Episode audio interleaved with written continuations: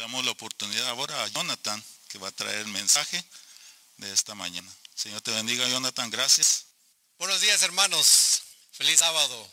Estamos en una nueva oportunidad para poder traerles la palabra de Dios. Es para nosotros realmente un, un honor el poder estar aquí, el que nos hayan dado la oportunidad de poder presentar la palabra de Dios. Y en esta nueva modalidad, que es a través de Internet, que seguramente muchos de los que pueden estudiar la palabra de Dios y han estudiado la palabra de Dios, cuando escucharon que el mensaje del tercer ángel iba a ser por los aires, tal vez nunca nos imaginamos que estaríamos cumpliendo ese mensaje en este momento. A través de los aires, a pesar de todo lo que está sucediendo, estamos predicando la palabra de Dios. Y en esta mañana traemos un tema muy interesante, el cual ya dijeron el título, los caminos de Dios. Y es un poco, pudiéramos decir, chusco, chistoso, que mi hermano y yo crecimos escuchando este mensaje.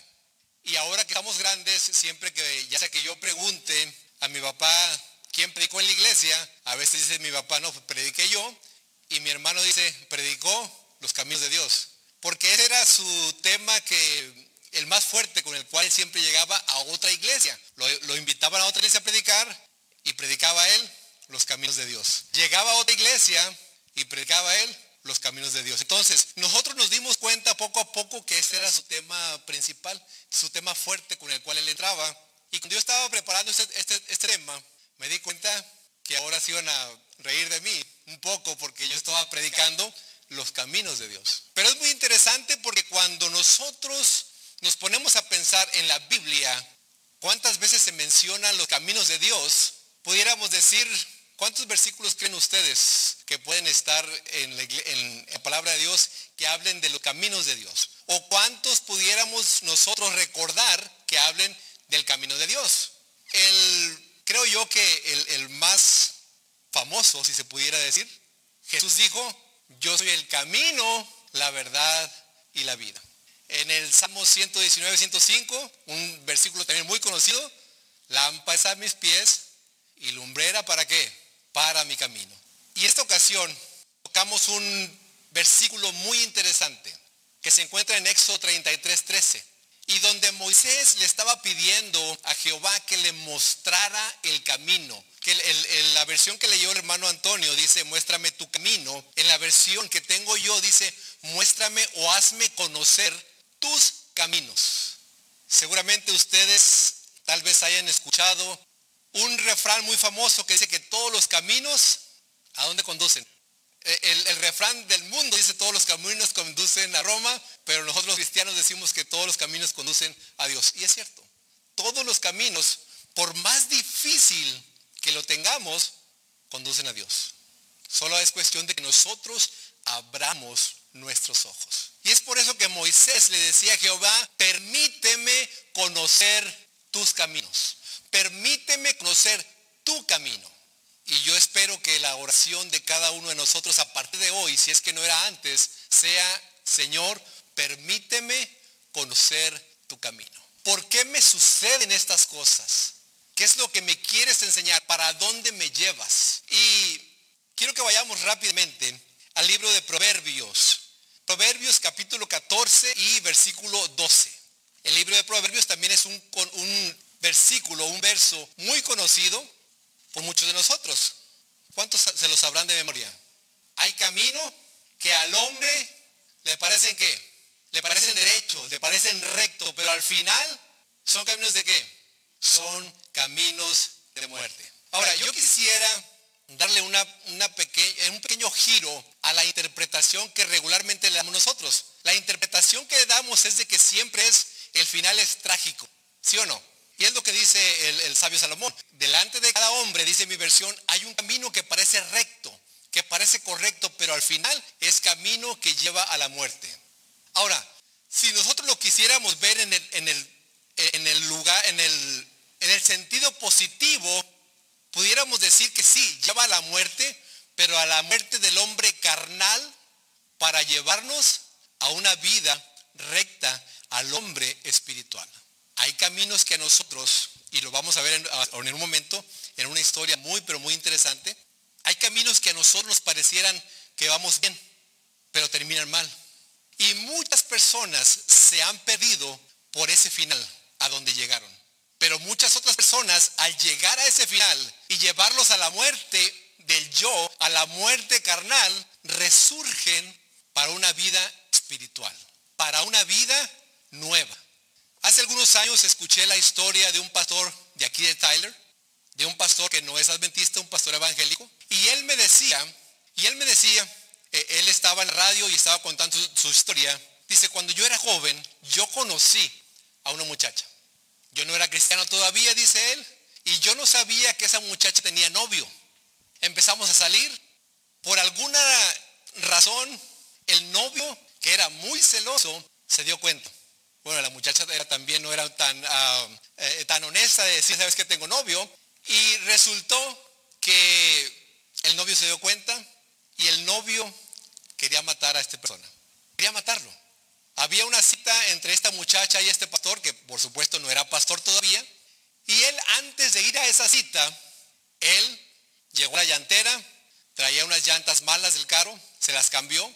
Y ya iban de camino a la cita con la muchacha pero en el camino, una llanta de las que le acababan de cambiar, no sé si el llantero no se la apretó o un ángel se las aflojó. Él iba camino a la muerte, pero lo que le sucedió es que la llanta se le salió, el carro se descompuso, ya no pudo ir a la cita. El, el, no, el otro novio de la muchacha estaba esperando ver a este muchacho y nunca llegó. Para no hacerles la historia tan larga, el muchacho terminó el novio, el primer novio terminó con la muchacha, este otro pastor, que todavía, que todavía no era pastor, para no dejarlo en mal, también terminó y cada quien se fue por su camino. Pasaron, dice el pastor, pasaron como unos 15, 20 años, dice, no, no sé cuántos años hayan pasado. Pero yo me convertí, yo me hice pastor. Y en una, una ocasión en la iglesia que estaba pastoreando, dice él, se acercó un hombre a mí y me dijo, ¿sabes qué? Tú no me conoces, pero yo sí te conozco a ti.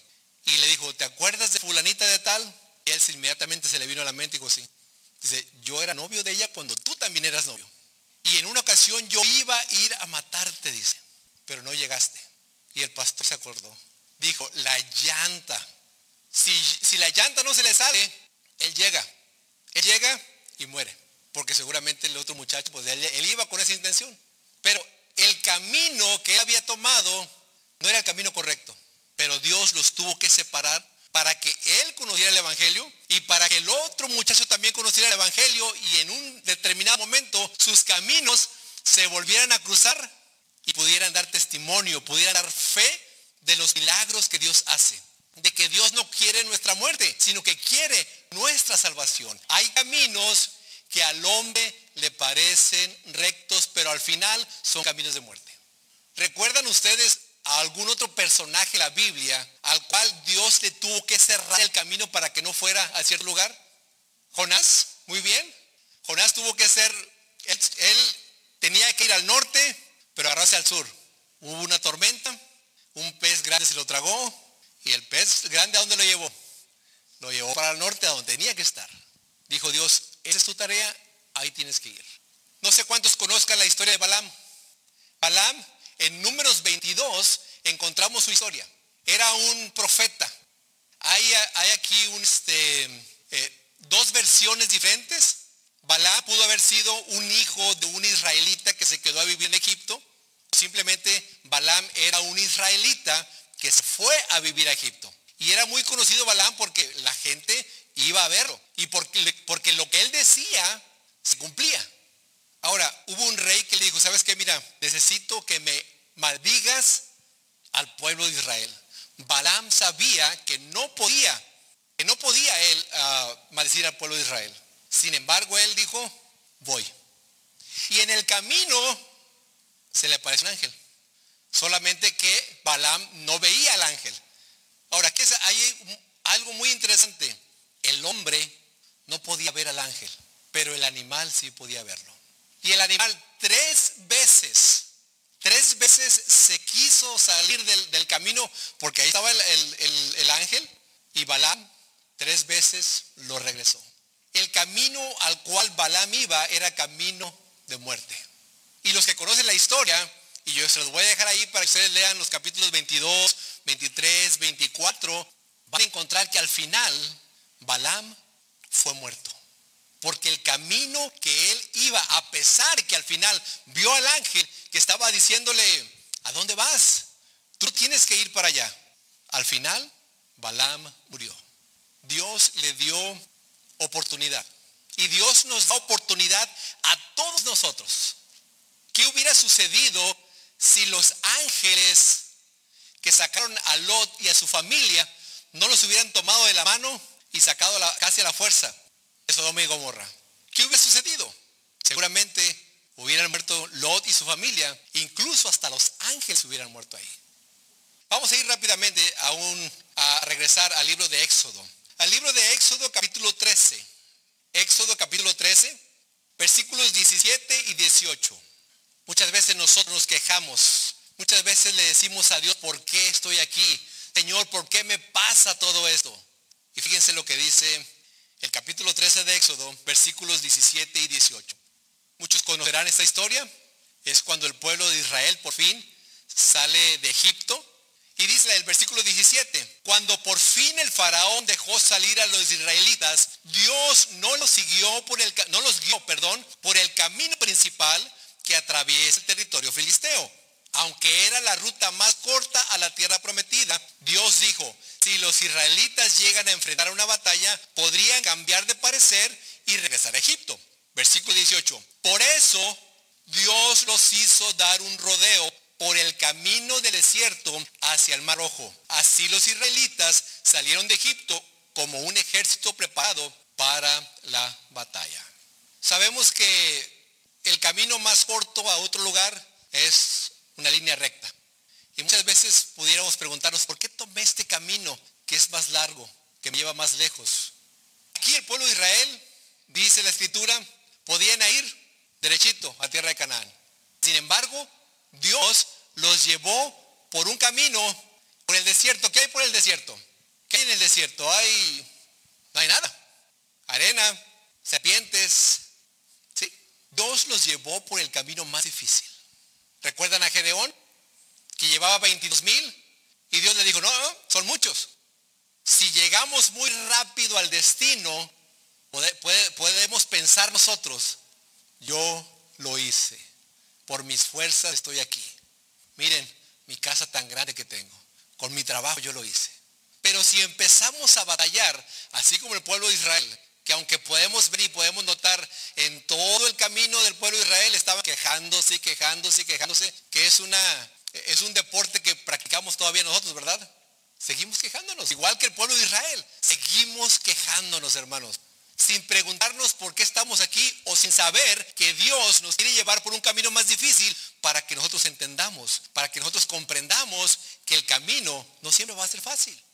Que el camino que lleva a la salvación, Cristo Jesús nos dijo que no tendríamos problemas, sino al contrario dijo, no se preocupen, van a tener problemas, pero anímense, yo he vencido al mundo. Y si Cristo venció al mundo, nosotros también podemos vencer. No importa qué tan difícil, qué tan escabroso esté el camino, por algo Dios nos tiene en ese camino. Ah, hace dos, dos o tres semanas, regularmente cuando yo salgo de la iglesia, estábamos predicando en la iglesia, regularmente tomo un camino más largo. El hermano Antonio conoce ese camino, acá por, la, por las paletas. Y ese camino a mí me gusta porque está, es un camino angostito, eh, se ve la vegetación mucho más bonita. Es un camino que tiene muchas curvas. Regularmente cada sábado cuando salimos de la iglesia yo me voy por ahí, a, pesar que me puedo ir por el, por el highway del 69, que me lleva derechito, más, más rápido y, más corto. Pero hace dos, tres semanas, no sé por qué, bueno, no sabía por qué, pero ahora sé por qué. Tomé el camino regular, que es el del 69, y saliendo de Jacksonville había una señora con su hija y les había ponchado una llanta. Y nos pagamos mi hija y yo, y yo le ayudé a cambiar la llanta. Y pues la, señora y la hija me querían pagar, pero le dije, no, no, no les voy a pagar. Así como andaba, con corbata, todo, todo sudado, pero dije yo, por algo Dios me trajo por este camino. Y yo creo que a muchos de nosotros nos ha pasado que tenemos eh, eh, una costumbre de agarrar ciertos caminos siempre para el trabajo. Y de repente, por X o Y cosa, agarramos otro camino. Y a la mitad decimos, bueno, ¿por qué agarrar este camino? ¿No sabes? Dios te está guiando. ¿Qué tal si por ese camino ibas a tener un accidente y Dios estaba salvando de ese accidente? Hay caminos que al hombre le parecen rectos, pero al final son caminos de muerte. Hay otro texto, Juan 14, 6, que es un texto también muy conocido que ya lo, ya lo dijimos hace un momento, ya lo mencionamos. Juan 14, 6. Y quiero que lo busquemos, por favor. Y los hermanos que están ahí en la casa, también es muy importante que ustedes tengan su Biblia abierta y que ustedes lean su Biblia, que no digan el hermano dijo, sino que yo lo leí. Juan 14, 6. Yo soy el camino, la verdad y la vida. Nadie va al Padre o nadie viene al Padre si no es por medio de mí. No podemos ir a Jesús por otros caminos. No podemos ir a Dios, perdón, no podemos ir a Dios por otros caminos. El único camino que nos guía aquí, al cielo es Cristo Jesús. El único camino recto hacia el cielo es Cristo Jesús. Y Cristo Jesús aquí en la tierra nos dio pruebas que se puede vencer al pecado. No con sus fuerzas, sino con las fuerzas que le da su Padre, sino con la fuerza y la ayuda que le daba el Espíritu Santo. No podemos vencer nosotros, nosotros aquí porque no le pedimos fuerzas a nuestro Dios y porque no escuchamos al Espíritu Santo. El Espíritu Santo nos lleva por este camino, pero nosotros qué decimos? No, yo me quiero ir por este otro camino. Ese es el gran problema de nosotros como seres humanos.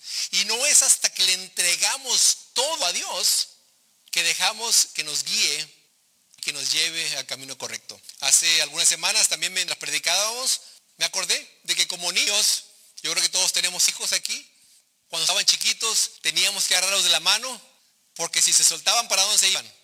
¿Seguían el camino que nosotros seguíamos? No, al contrario, nosotros teníamos que seguir el camino que ellos guían. Y es lo mismo que pasa con nosotros hoy en día. Tenemos que estar agarrados de la mano de nuestro Dios. Porque si nos soltamos, vamos a ir a nuestro propio camino. Y ese camino nos llevará tristemente a la muerte. No solamente física, sino a la muerte eterna. Hay otro versículo, el que leímos hace un momento, de Éxodo 33, 13. Señor, muéstrame tu camino. Y en Juan 16, 33, Jesús les decía a los discípulos, ¿sabes qué? ¿Saben qué? En el mundo tendréis aflicción. En el mundo tendrán problemas, pero no tengan miedo. Yo he vencido al mundo. ¿Tenemos problemas en este mundo nosotros? Todos, todos nosotros tenemos problemas en este mundo. Pero dice Jesús, anímense, yo he vencido al mundo. Anímense hermanos, los que estamos aquí, los poquitos que estamos aquí. Cristo Jesús ha vencido al mundo. Y si Él pudo, nosotros también podemos. Vamos a ir rápidamente al libro de Primera, Primera de Reyes. Libro Primera de Reyes, capítulo 13, versículos 9 y 10. Primera de Reyes, capítulo 13, versículos 9 y 10. Aquí hay una historia muy, pero muy, pero muy interesante que a mí me encanta. No sé cuántos de ustedes la hayan leído, no sé cuántos de ustedes la hayan estudiado. Primera de Reyes, capítulo 13, versículos 9 y 10. Vamos a leerlo y después vamos a hablar un poco acerca del contexto aquí. Porque el Señor me ordenó, no comas ni bebas nada mientras estés allí y no regreses a Judá por el mismo camino. Así que salió de Betel y volvió a su casa por otro camino. La historia aquí nos cuenta de un profeta, no nos dice el nombre. La Biblia no nos menciona el nombre de este profeta, pero tenía él que ir a hablarle a un rey. ¿Al rey qué? Jeroboam, exactamente. El rey Jeroboam era un rey malo. Y vino palabra de Jehová a este profeta y dijo, sabes que tienes que ir a Jeroboam y tienes que hablarle y decirle todo lo malo que está haciendo. Pero mira, cuando llegues ahí, seguramente que era la costumbre, te van a invitar a comer, te van a invitar a descansar, pero no, tú vas a ir a dar el mensaje, terminas el mensaje y te regresas a tu, casa, pero no te regreses por el mismo camino. ¿Por qué sería eso? ¿Por qué será? ¿Recuerdan a otros personajes que les dijeron no se regresen por el mismo camino? ¿Recuerdan a, a los sabios de Oriente cuando fueron a ver a Cristo Jesús que acababa de nacer? Y les dijeron, ¿saben qué? No se regresen por ahí, agarren otro camino. ¿Por qué? porque seguramente si se regresaban por el mismo camino, el rey los iba a tomar presos, les iba a sacar la verdad como fuera al lugar o los iba a matar. Así es que si Dios nos dice, no te vayas por ese camino, es por algo, porque ese camino nos lleva a la muerte, no nos lleva a la vida eterna. Si Dios te dice, tienes que tomar otro camino, toma otro camino. Pero ¿qué sucedió? Y aquí es lo interesante y que es para poder hacer otro, otro tema, para poder eh, debatir acerca de eso. Vino, había los hijos de otro profeta que ya era muy anciano, escucharon lo que este profeta había dicho y corrieron al padre y le dijeron todo lo que el profeta había dicho. Corrieron al padre y le dijeron todo lo que el profeta había dicho y dijo, ¿dónde está ese señor? ¿Dónde está ese profeta? Quiero verlo. Bueno, se fue por aquel camino. Inmediatamente ensilló su asno, dice, fue, lo buscó, lo encontró y dijo, ¿sabes qué? Soy profeta también de Dios. Yo también soy profeta de Dios. Aquí es algo muy interesante y muy importante para nosotros y para los que están viendo a través de Facebook, YouTube. No porque otra persona te diga, yo también soy cristiano, yo también soy pastor, yo también soy adventista, si no hablo con un escrito está, no hay que hacerle caso. Llegó este, este anciano profeta o este profeta anciano, llegó hasta este profeta y le dijo, ¿sabes qué? Yo también soy profeta, ven, te invito a comer. ¿Cuál era la, la instrucción del profeta? No comas ni bebas nada. Ahí donde vas a estar. Vete por otro camino. El profeta le dijo a este profeta anciano, no puedo ir porque Dios me dijo que no. Y este profeta anciano le dijo, a mí un ángel me dijo que vinieras conmigo. Ahora, ¿Dios se contradice? Dios no se contradice. El profeta anciano estaba mintiendo. Hay dos cosas aquí. O el profeta anciano estaba mintiendo o el ángel que se le apareció al profeta anciano no era un ángel de Jehová. Solamente hay dos, cosas aquí. O el profeta anciano estaba mintiendo, o el ángel que él dijo que se le había aparecido no era un ángel de Jehová. Porque Jehová no da mensajes contradictorios. Jehová, si te manda por ahí, por ahí vas a ir. Y si te dice, haz esto, lo tienes que hacer. No te va a decir, haz esto, pero mañana ya no lo hagas. Jehová te va a mandar por un camino correcto. Muéstrame tu camino. Y hablábamos hace un momento cuando empezamos que ojalá esa pudiera ser oración de todos nosotros. Señor, muéstrame tu camino. Que no sea el camino que yo quiera caminar, sino el camino que tú me muestras. ¿Y dónde lo encontramos? En la palabra de Dios. Nos perdemos tristemente en este mundo porque tomamos nuestros propios caminos y no tomamos el camino que Dios nos está mostrando. Vamos rápidamente a Segunda de Crónicas, allá adelantito de Primera de Reyes. Segunda de Crónicas, capítulo 35 y versículo 21. Segunda de Crónicas, capítulo 35 y versículo 21. Aquí también está, e, es una historia muy interesante. Y es que realmente cuando tú estudias la palabra de Dios, hermano, amigo, cuando tú estudias la palabra de Dios y lo haces sin, sin prejuicios, encuentras que cada versículo, que cada historia, que cada capítulo son realmente muy, pero muy interesantes. Porque aquí, vamos a leerlo, vamos a leerlo. Segunda de Crónicas, capítulo 35 y versículo 21. Pero el rey Necao, el rey Necao era un rey pagano. Era un rey de Egipto, egipcio. Pero el rey Necao envió mensajeros a Josías. Josías era un rey israelita. Era un rey, vamos a decirlo, cristiano. Con el siguiente mensaje. Pero el rey Necao envió mensajeros a Josías con el siguiente mensaje. ¿Qué quieres de mí, rey de Judá? No tengo nada contra ti. Voy de camino a pelear contra otra nación. Y Dios me ha dicho, interesante, Dios hablándole a otro rey. Así como Dios le habló por medio de un sueño al rey Nabucodonosor, tal vez por un sueño le haya dicho también a este rey Necao. Dice, Dios me ha dicho que me apresure. No interfieras con Dios, quien está conmigo, o Él te destruirá. Qué interesante, porque el primer relato de Primera de Reyes es un mismo israelita el que hace que este profeta caiga y sea muerto. Si ustedes leen toda la historia de este profeta que no tiene nombre, encontrarán que por haber comido con este otro profeta anciano, en el camino fue muerto por un león. Ahora, aquí el mensaje viene a un rey pagano. Y dice, ¿sabes qué? Tengo mensaje de Dios, tengo que ir a apresurarme a pelear contra otra nación. Por favor, dice, no me interrumpas. No quiero nada contigo. Ahora, el rey Josías, que se supone que era, era el que tenía que obedecer, no obedeció y salió a la batalla contra el rey Negao. Si usted lee toda esa historia, encontrará que el rey Josías, por no haber obedecido, por no haberle creído a este rey pagano, ¿qué sucedió? En la batalla fue muerto. Ahora, aquí hay, hay algo también muy interesante y muy importante que quisiera recalcar. Si nosotros no dejamos que el Espíritu Santo nos hable y nos guíe, a los que nos están echando mentiras, les vamos a creer, y a los que nos están diciendo la verdad, no les vamos a creer. ¿Cómo le hacemos ahora? Encontramos que, tristemente, dentro de iglesia, hay gente que te dice, no, no les creas, están mal ellos. Y se empiezan a dividir. Y encontramos que fuera de la iglesia, escuché hace una semana un hermano del Salvador, eh, que él dice, eh, ha, tenido varios debates con algunos pastores evangélicos, dice, yo estaba comiendo, de repente entró este pastor evangélico, y, y me dice, Rafael, dice, ¿qué pasó, pastor? ¿Cómo está? Siéntese.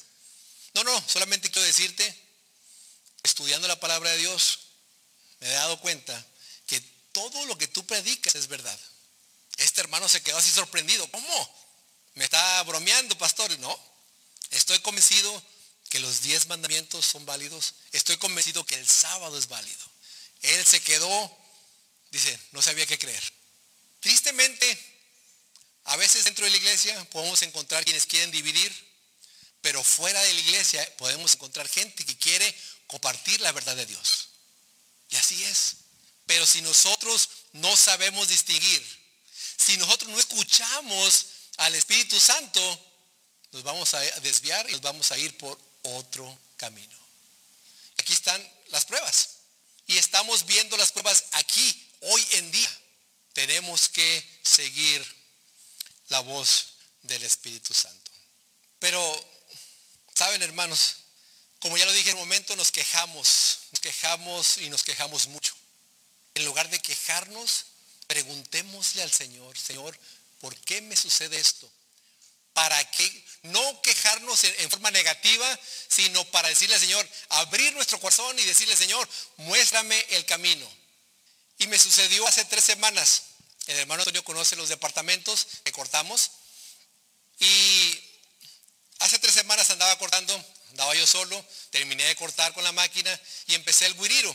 Eh, atrás de los departamentos hay unas rampas para las, ah, las sillas para las sillas de los, de los incapacitados. Y esas rampas tienen unos barandales de madera.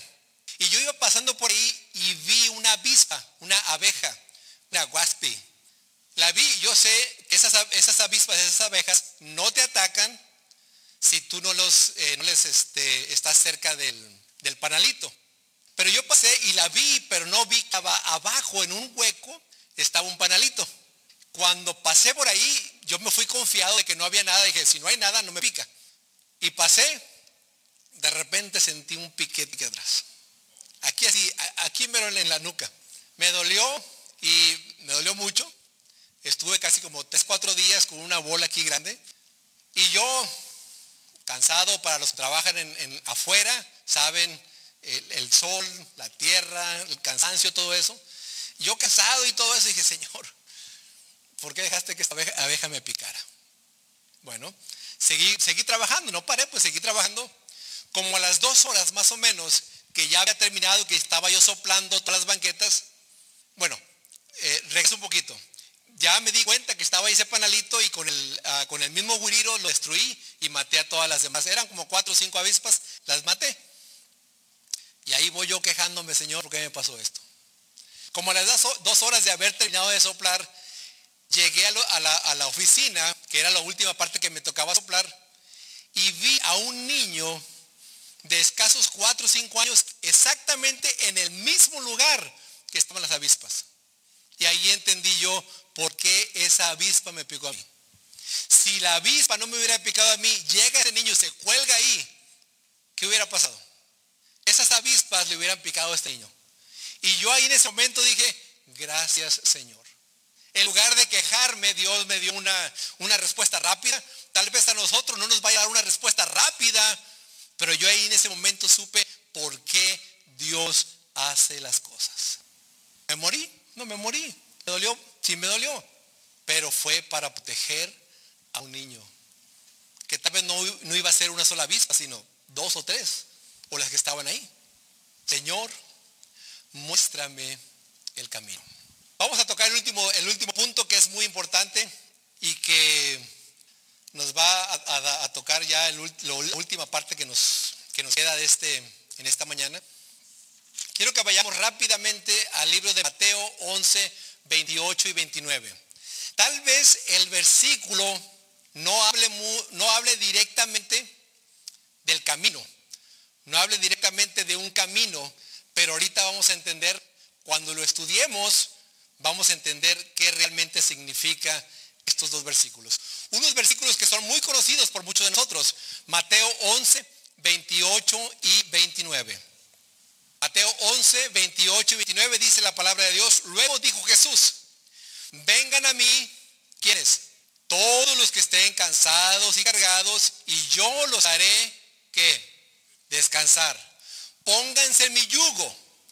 Déjenme enseñarles porque yo soy humilde y tierno de corazón.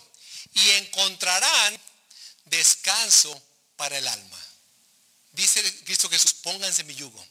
Y a ustedes cuando se pongan mi yugo, van a saber por qué soy humilde y por qué tengo un buen corazón. ¿Cuántos de nosotros aquí quisiéramos ser humildes y de buen corazón?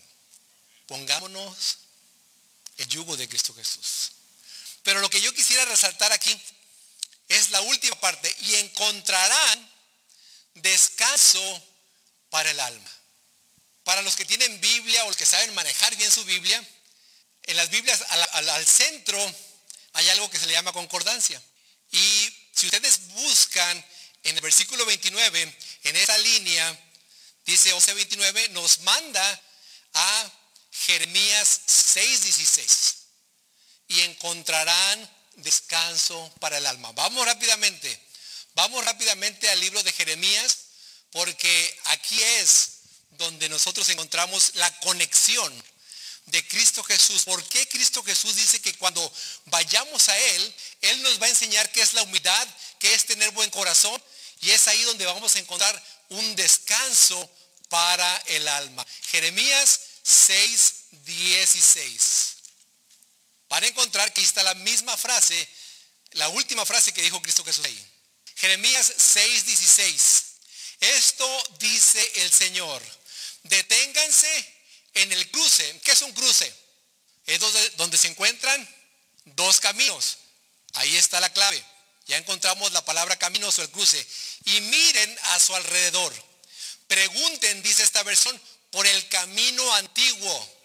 En la versión de ustedes dice, pregunten por las sendas antiguas. El camino justo y anden en él. Vayan por esa senda y encontrarán qué? y encontrarán descanso para el alma. La misma frase de Cristo Jesús que dijo en Mateo 11, 29, la encontramos aquí. Y cuando lo conectamos con el camino, con las sendas antiguas, ¿cuáles son esas sendas antiguas?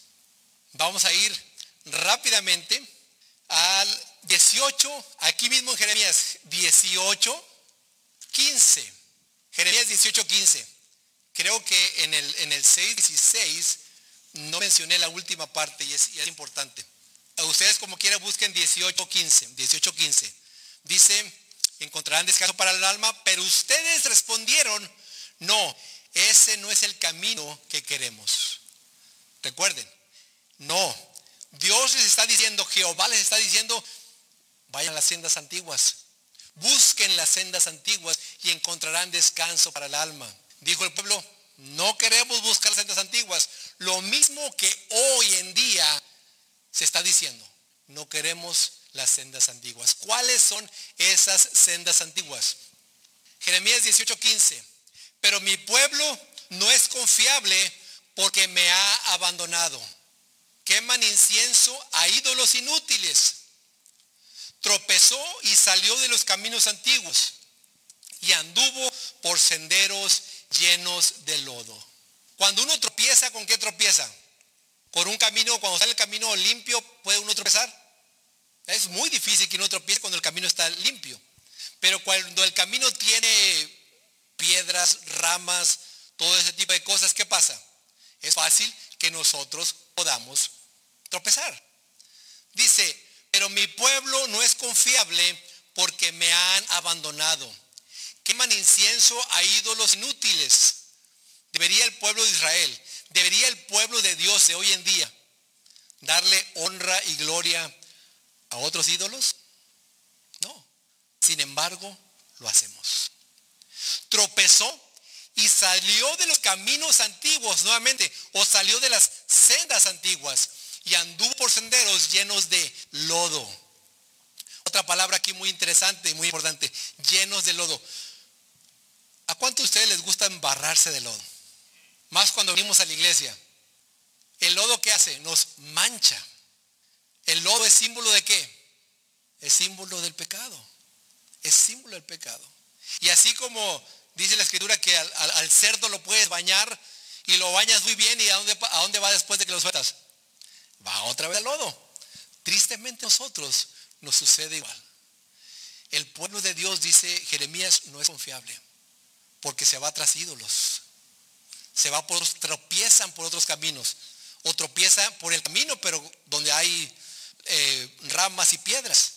Y andan por senderos llenos de lodo. Interesante. Porque este misma, esta misma cita nos lleva a Isaías 62, 10. Para que entendamos un poco mejor, si es que no nos ha, quedado claro qué fue lo que dijo Cristo Jesús con busquen las sendas antiguas. Aquí en el, en el 18.15 ah, encontramos la idolatría. ¿Es uno de los diez mandamientos? Andar por otros caminos, buscar a otros dioses. ¿Es uno de los diez mandamientos? Claro, todo eso. Pero ahora busquemos rápidamente Isaías 62, 10. 62, 10. Salgan por las puertas, preparen la carretera para el regreso de mi pueblo.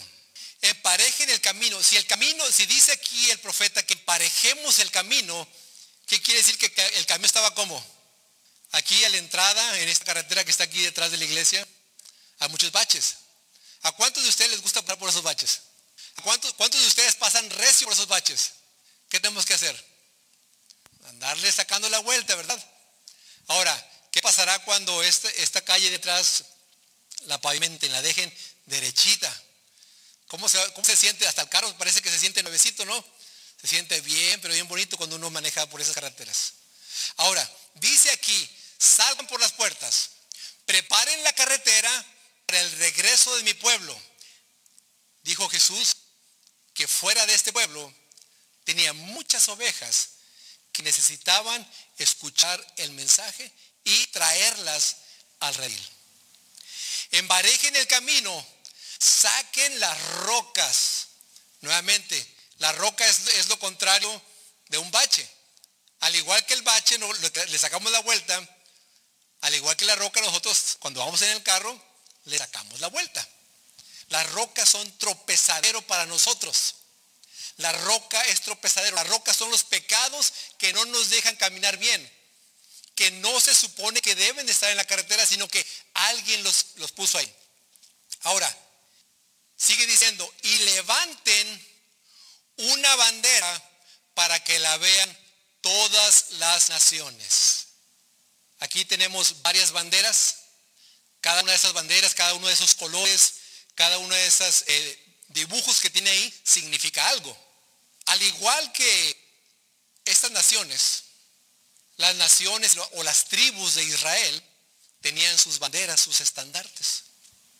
había unos que tenían un buey, había unos que tenían un oso, había unos que tenían, uh, ¿qué más tenían? Un águila, un león. Cada una de esas banderas y cada quien cuando veía esa bandera decía, esa es mi tribu, ahí vivo yo. Ahora, hay un momento en la, en la lección de la escuela sabática, dijo una hermana que muchas veces nosotros hablamos mucho de qué? Del sábado. ¿Sí? Esa es nuestra qué? Esa es nuestra bandera. Dice aquí que limpiemos el camino y que también levantemos nuestra bandera. Ciertamente hay pecado, hay pecado. Pero ciertamente hay pecados que no conocemos, que son secretos y que no podemos decirle a una persona, hey, está robando. Oye, estás en adulterio. No le podemos decir, porque no sabemos. Pero si vemos que no está guardando el sábado, ¿qué tenemos que hacerle? Tenemos que predicarle. Ahora, vamos a la última cita. Bueno, no la última, la penúltima cita. Vamos a regresar rápidamente a, Jeremías 7.9. Jeremías capítulo 7 y versículo 9. Para que, no nos, para que no nos quede duda acerca de cuál es el camino antiguo. Jeremías 7, 9. Jeremías 7, 9. Y esto es muy, muy importante y conectémoslo con lo que acabamos de leer de Isaías 62, 10. De verdad, dice el, el profeta, palabra de Jehová a través del profeta, de verdad piensan que pueden, ¿qué dice? Robar, matar, cometer adulterio, mentir y quemar a incienso a Baal y a otros nuevos dioses que tienen. Entonces, estas ah, seis cosas que menciona el profeta, ¿dónde las encontramos?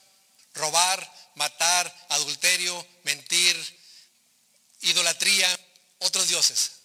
¿A dónde nos mandan estos, estos, estos palabras? ¿Cuáles son eh, las sendas antiguas? ¿Cuáles son las sendas antiguas? Los diez mandamientos. Esas son, esas son las sendas antiguas. Matar, robar, cometer adulterio, mentir, tener idolatría, tener otros dioses. No por nada Cristo Jesús dijo, venid a mí todo el que esté trabajado y cansado, y yo os haré descansar. Tomen mi yugo, lleven mi carga. ¿Quieren ser humildes? ¿Quieren ser buen corazón? Encontrarán en esas sendas antiguas, encontrarán descanso para el alma. En ese camino antiguo que el pueblo de Israel dijo, yo no quiero caminar por ahí. En ese camino antiguo que hoy en día muchos del pueblo de Dios dicen, yo no quiero caminar ahí. Para que no tengas duda, aquí en Jeremías 7.9 te muestra cuál es ese camino antiguo. Los diez mandamientos. Dice, para terminar, Proverbios 3.6. Vamos rápidamente. Proverbios capítulo 3 y versículo 6. Dice, busca su voluntad en todo lo que hagas. No hagas tu voluntad, sino busca la voluntad de Dios y Él te mostrará cuál camino tomar. Busquemos, hermanos, la voluntad de Dios. Y Él nos va a mostrar el camino que vamos a seguir.